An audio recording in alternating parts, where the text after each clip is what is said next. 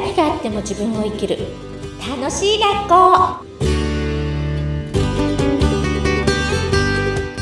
こんにちは。わがままメーカーの星住です。はい、アシスタントの三上めぐみです。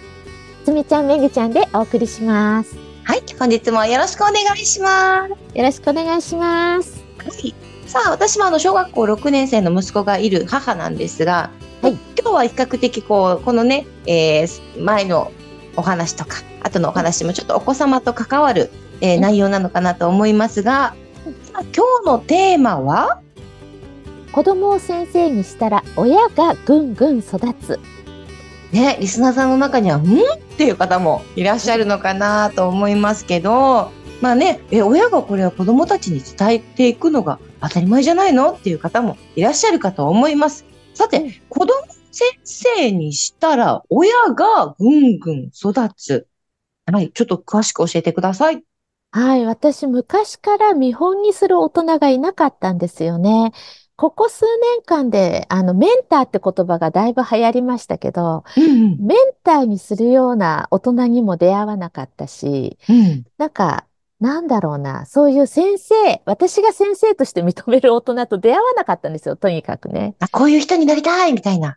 なりたいとか、ここの人から学びたいみたいな人と本当出会えなくって、うんまあ、幼少期というかね、10代、20代ぐらいまでは自分も含め全員敵だったんで、うんかなり敵だらけでしたね。敵だらけだったんでね、あの、大変だったんですけど、子供がちっちゃく生まれて保育器に入って、あの、保育器に入ると1時間しか面会できないんですよ。抱っこもできないし。あ自分の愛する息子1時間。そう。それで、あの、誰でもいいから抱っこしてほしいんですよ、ぬくもりが。だけど、保育器の中に入って管だらけで、うん抱っこされない状況がもうすごく辛くて、人生で私いろんな、いろんなことあったけど、あの保育器時代が一番辛かったです。うんで、1時間しかないから赤ちゃんずっと寝てるから、目を開いた状態を見てないんですよ。はいはいはい。で、あ、もう毎日ね、あの、泣き声もないところでおっぱい絞って冷凍して届けてたんですよね、うん病院に。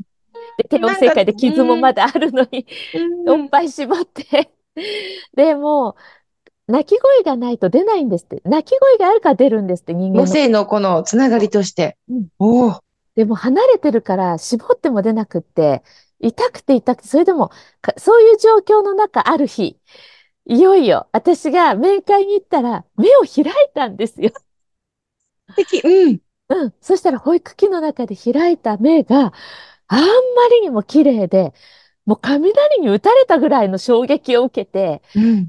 で、私今までこう、心の中でどんな辛くてもニコニコするような人だったんですね。うんうんで、人前では絶対こう泣かないし、ニコニコしてその場をこう周りを良くしてみたいな感じだったんだけど、もうその、その瞬間、あ、この子は何でもお見通しって思ったんです。もう本当に。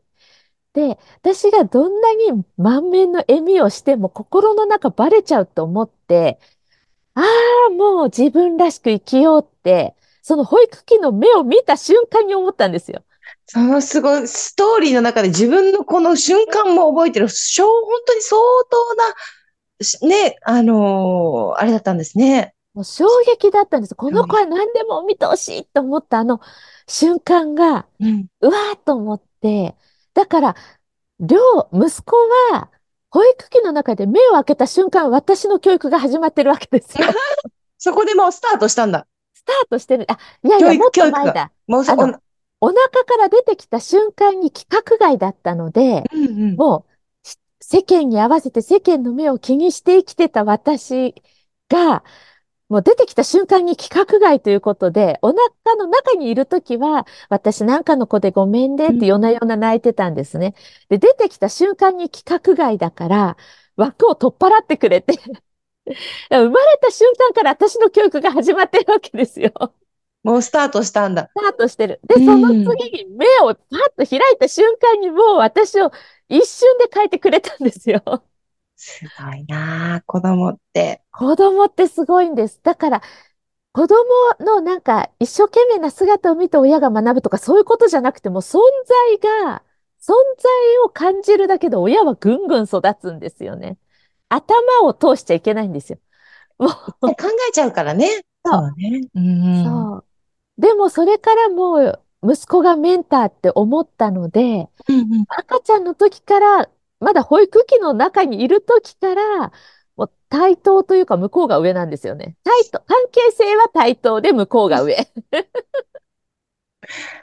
いやー、でもね、こう、すみちゃんみたいに、私も、なんかね、今、だから頭で一旦考えてるなって、お話聞きながら思ってました。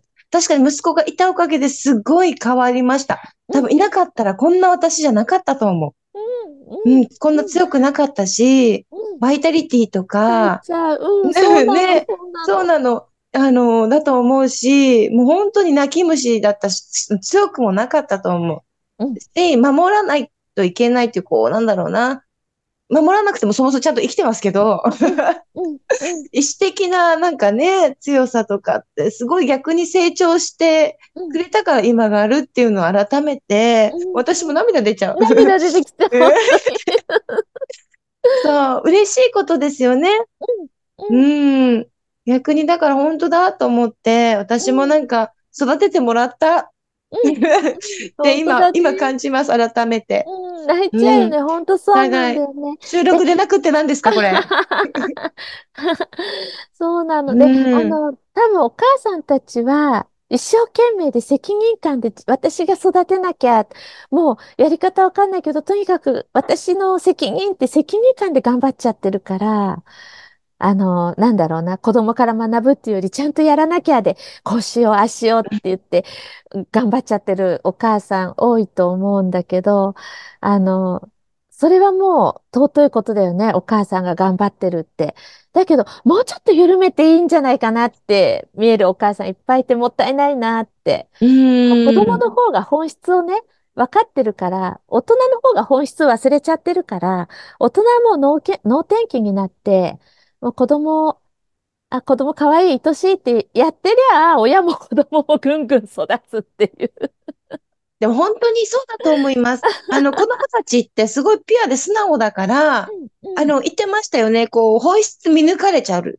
そうなの見見抜かれちゃうから、ママが疲れてる姿とか、笑ってないと子供たちもわかるんですよ。うんだから、あえて笑わせようとか、うん、こっちになんかこう、浮かせようとかっていう、うん自然にやってるんですよね。うん、子供たちって。うん、だから、親が本当に私たち自身も楽しまないと、うん。あの、子供にも気使わせてるなっていうのはすごい私も感じた時がありました。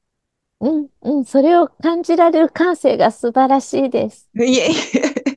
うん、なので、だから本当に今ね、一生懸命育児しながら、もし聞いてる方がいれば、うん、で、頼れるところをもし人がいるなら頼ってもいいし、うん、頑張りすぎないでほしいっていうところはすごい思いますね。共感できます。ねえうん本当本当。で、子供をなんかあの、えっと、その育児書通りにとか、世間様に合わせてとか、肩にはめようとすると子育てってめっちゃ大変だと思うんだよね。子供ってエネルギーの塊だから、エネルギー玉だから、肩にはめようとするとギャーってなるじゃない？ものすごいエネルギーが必要なわけ。大人にはそんな子供のようなエネルギーがないから、大変なんだよね。だから、肩にはめなければ、エネルギーもらってばっかり、溢れるから。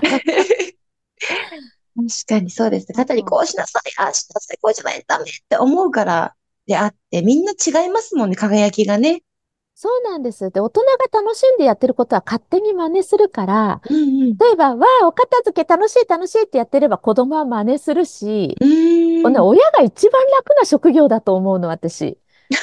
親ぐらい楽な職業ないと思うの、私もう本当にゼロから起業して仕事作ってきたから、それもそれでめっちゃ楽しいんだけど、うん。でも大変じゃん。でも子育ては大変じゃない？いや、あこの言葉、私は初めて聞いた。え、でも私、これはね、若い人たちに伝えたくて、みんな子育て大変大変って言うから、うん嫌だっていう若い子たちがいて、うんうん。いや、あの、世間様の子育ては大変だけど、こんな楽な子育て楽しいよって伝えたくて伝えたくて、学生さんたちに。いや、でもこれは広めていってほしい。やっぱりこう、固定ね、いろんな考え方でね、うん変わるじゃないですか。しみ、うんうんしみちゃんのお話聞くと、あ、うんそうなんだって、もっとこう、楽しみながら皆さんがうんね、子育てしながら、ね、お母さんも生き生きしてくれたらいいですよね。うん循環してね、いろんな。そうなの。なんか子供がいるから起業できないとかいうお母さんもいるんだけど、私はシングルマザーで、子供がいたからこそできて、子供がいなかったら起業できなかったから、え、何言ってんだろうと思って、え、どういうことだろうと思って。本当に考え方ですね。うん、うん。子供がいれば何でもできる。親はどんどんぐんぐん成長できます。ね、本当にそうだと思います。うんえー改めて私も今思えば本当に息子がいたおかげでね、うん今こういう自分が好きなお仕事を逆にしてるなって、改めてこう、すみちゃんのお話聞きながら、すごいなんか思いの溢れる時間でした。いやー、嬉しいです。私もめぐちゃんの涙にもうもらい泣きしました。もう初めて私収録で二人ともこう、うるうるしながらね、なんか収録朝からね、これも子供のパワーだよ。いなくても子供のパワーだよパワーね。だと思います。うん。はい。ぜひ、あのね、リスナーさんの皆さんにも今日すごいこのお話聞いてこう思ったっていう感動とかね、えーぜひたくさんの方には子育てで頑張ってる方にもシェアしていただきたい内容だなっていうふうにも感じました。はい。はい。本日もありがとうございました。ありがとうございました。